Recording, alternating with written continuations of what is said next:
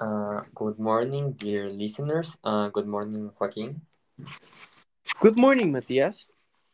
Well, so today we're going to be talking about two productions that have caused a great controversy because of the theme they touch, but in a sense are different in their form. Exactly. We'll be comparing Martin Luther King I Have a Dream speech and the famous movie The Boy with the Striped Pajamas. Yes, even though both are talking about discrimination about race and discrimination against religion, both are related to serious issues. Exactly. I Have a Dream is talking about racial segregation in the United States when Afro American people were seen as less. Meanwhile, The Boy with the Striped Pajamas is specifically talking about the religious discrimination that existed during the Nazi Party. They thought that the Jews were a black and they needed to be like treated um, like um, like less than people. So, taking into consideration both works, can we assume that one speaks louder? I think that we must take into consideration like different aspects to build a conclusion. Yeah, that's true. First of all, we must understand how iconic Ma- Martin Luther King's speech was. He presented the reality Afro American people had to live in the US and then concluded that he had a dream where these type of things didn't happen. Meanwhile, The Boy with Striped Pajamas is a movie where they are presenting the reality of Jewish kids um, that had to live in this era. However, in this movie, there was no religious discrimination made between the kids. We can say that there was a genuine um, friend, a genuine friendship between the between the characters that they don't have anything in common. Saying that one speaks louder is a bit difficult because they are trying to convey a similar message in different ways. We may say that the speech is effective in the sense of recalling certain feelings in the audience, such as hope for a better future, empathy for the Afro American future, and sense of uni- unity overall. Even so, the movie itself is showing a connotative message where we can understand that even though we have many certain differences, at the end of the day, we're all the same. Many characteristics of us were not a choice and therefore we do not fault them. Being a Jewish or Afro American person should not be a reason why someone must be discriminated against.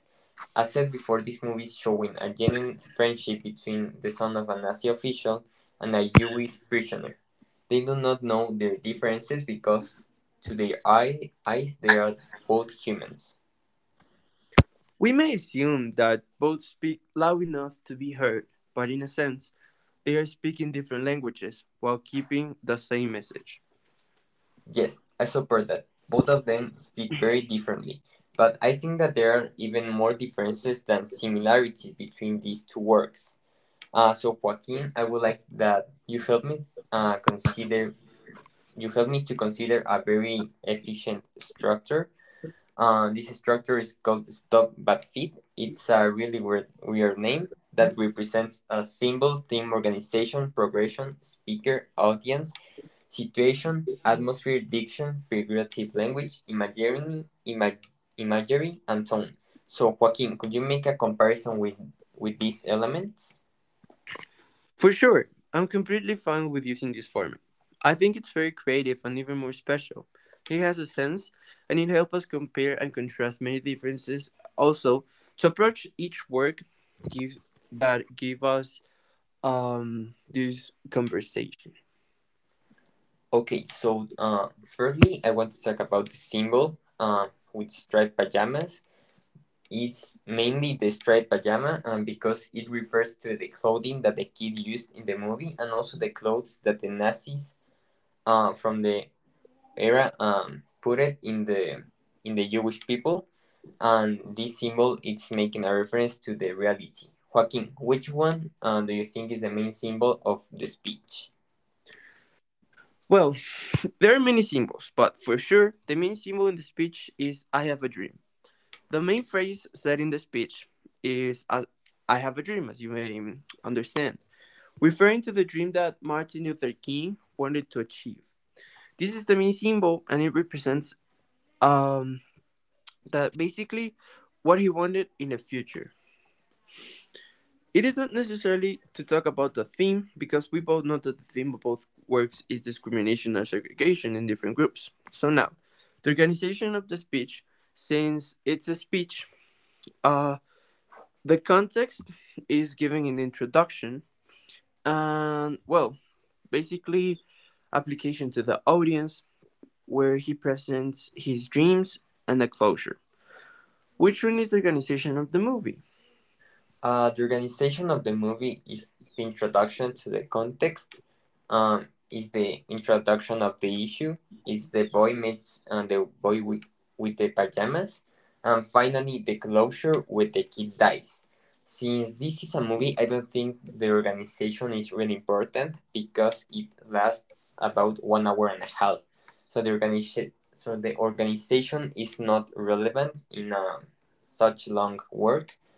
And in the other hand, I think that the organization of the speech is well planted, and this is a very good point that supports it. That supports it. Now, I want to talk about the progression of the movie. The progression is that the mind of the kid starts changing and tries to help the boy with the pajamas. This represents the progression and of the feelings that the production that the produce, producer wanted to present. So, what is the progression of the speech? Well, uh, mainly in the speech, we may see that the progression begins by giving a small contextualization of the um, situation that Afro American people had to face here. Then, um, he presented, um, we may say, a better future where his dreams actually came true, and we're all the same. We're brothers and it doesn't matter the color of our skin. This progression is also based on the tone of the voice, where basically the tone starts growing and being even more eloquent, giving a very good impression and impact on the audience. Uh, yes, that is true. The progression in, in the speech is very good, but also the progression of the scenes in the movie is very important because in everyone uh, we can see the progression of the mind of the child this uh, showing the changes that he has in the mentality. Um, now, the speaker of the movie is a first-person speaker that represents the effects of the Holocaust of the Holocaust from the point of view of a kid. Uh, the audience is the international um, cinema um, and also the British audience. Uh, the situation that we see uh, is the Holocaust from the perspective of an innocent kid that cares about the Jews and tries to see the conflict for another position. I agree with that. The speaker, the audience, and the situation are very specific. This gives a very good organization in these three big points so to the movie. But on the other hand, the speaker is Martin Luther King, the maximum representative of the Afro American community and the speech is unique in the theme. The audience intended is for the US because he wanted to present his, his thoughts about the rights of his people. Finally, the situation of the speech is that he wanted to protest uh, uh, for the Afro American rights. Uh, yes, the, these ones are very good points, and well, also I think it's uh, very important to talk about the atmosphere of each work. Uh, in my case, for example, it's a sad atmosphere and mostly uh, sad countryside atmosphere. But in the concentration camp, there is a specific, a very dark atmosphere that represents the death that happened. And all of this has the objective of transmitting the negative points of the Holocaust. And what do you think of the atmosphere in the speech? Well, mostly um, I am completely sure that the atmosphere was tense and conflicted because he was surrounded by Afro Americans protesting. But the most incredible thing is that when he was talking, since many Afro Americans respecting him, everyone stopped making noise because they all knew that he was going to make a good speech with a very powerful impact on the country and the history. We may say as well that the whole atmosphere that was present in the speech was overall uh, a conflictive atmosphere, which was contextualized in the introduction, as I said before. And this was the same that, even though it began like giving this type of injustice feeling, um, he progressively grew into a hopefully atmosphere. Like he was trying to give us and sell us his dream. That's why it is so effective. Uh, yes, I agree that Martin Luther King's uh, way of talking changed the atmosphere in the in the place, and also his speech literally changed the atmosphere from a conflictive to a to another type of atmosphere that is also that is um, very good for the uh, for the context of the of the speech. Also, another important element is the diction. Um, this means the use of words in each of the work and how these elements contributed to the objective and message of the work. Since this is a movie, uh, the diction is not so important and there are no representative things in the diction, but um, mainly um, time where the two kids are, talk- are talking the diction is used well to transmit their feelings of both of them about the situation that is happening. Yes, so we could conclude that the diction in the movie is low and it's not the main point of the movie. However, the diction in the speech of Martin Luther King is another is on another level. The diction all around the speech is completely awesome. Um, it is one of the greatest and discusses an impact in the speech that is reflected in the people and the media. The way that he expresses his ideas, how how organized he is with them, um, and well, basically all the elements that compose his oral abilities made it so great. Okay, and for sure, I support the diction in the speech um, I think that it's way more advanced and impacting than the diction in the movie um, that is not so developed. Another very important element in is the figurative language. Uh, the whole movie itself is using figur- figurative language, mostly by sharing the message in a connotative way. They mostly use pathos uh, since they try to wake up a sense of empathy in the audience. This is a very powerful figurative language because they are representing the story from the point of view of an innocent kid and they can be they can better understand the audience feelings. I'm sure about it. The pathos in the movie is great.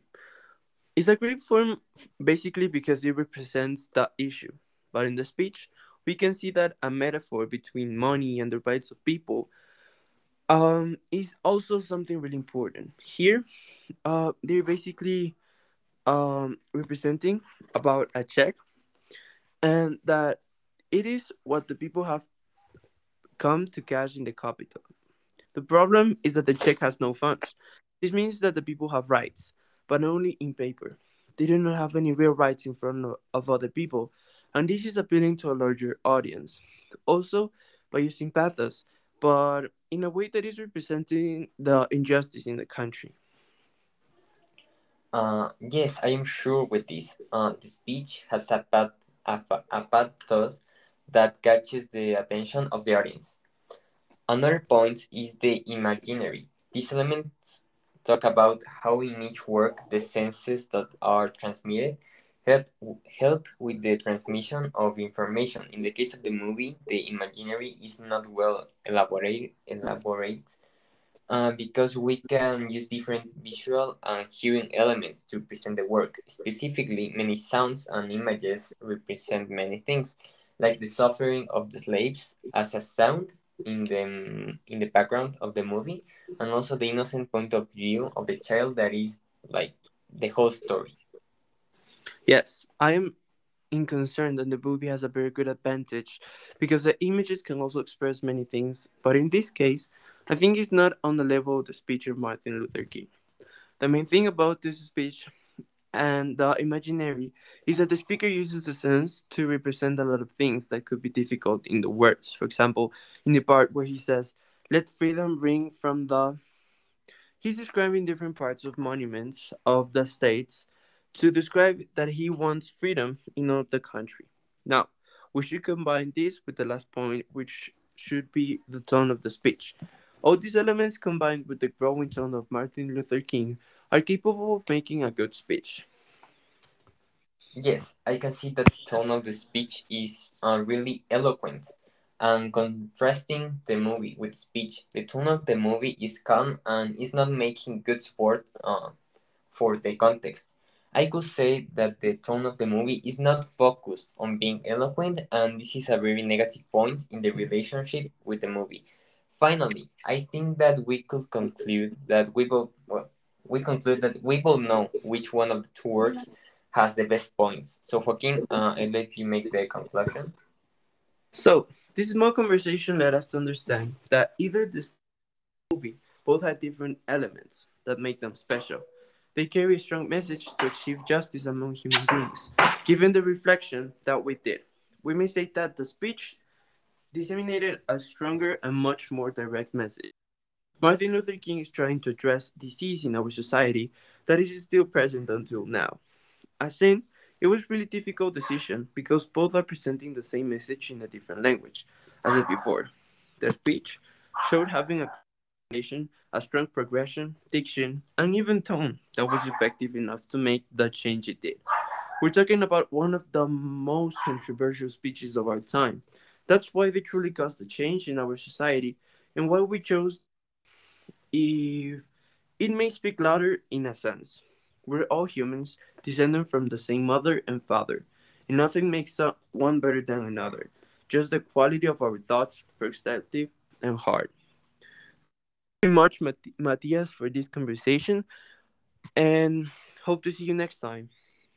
Okay, Joaquin, thank you very much. Bye bye.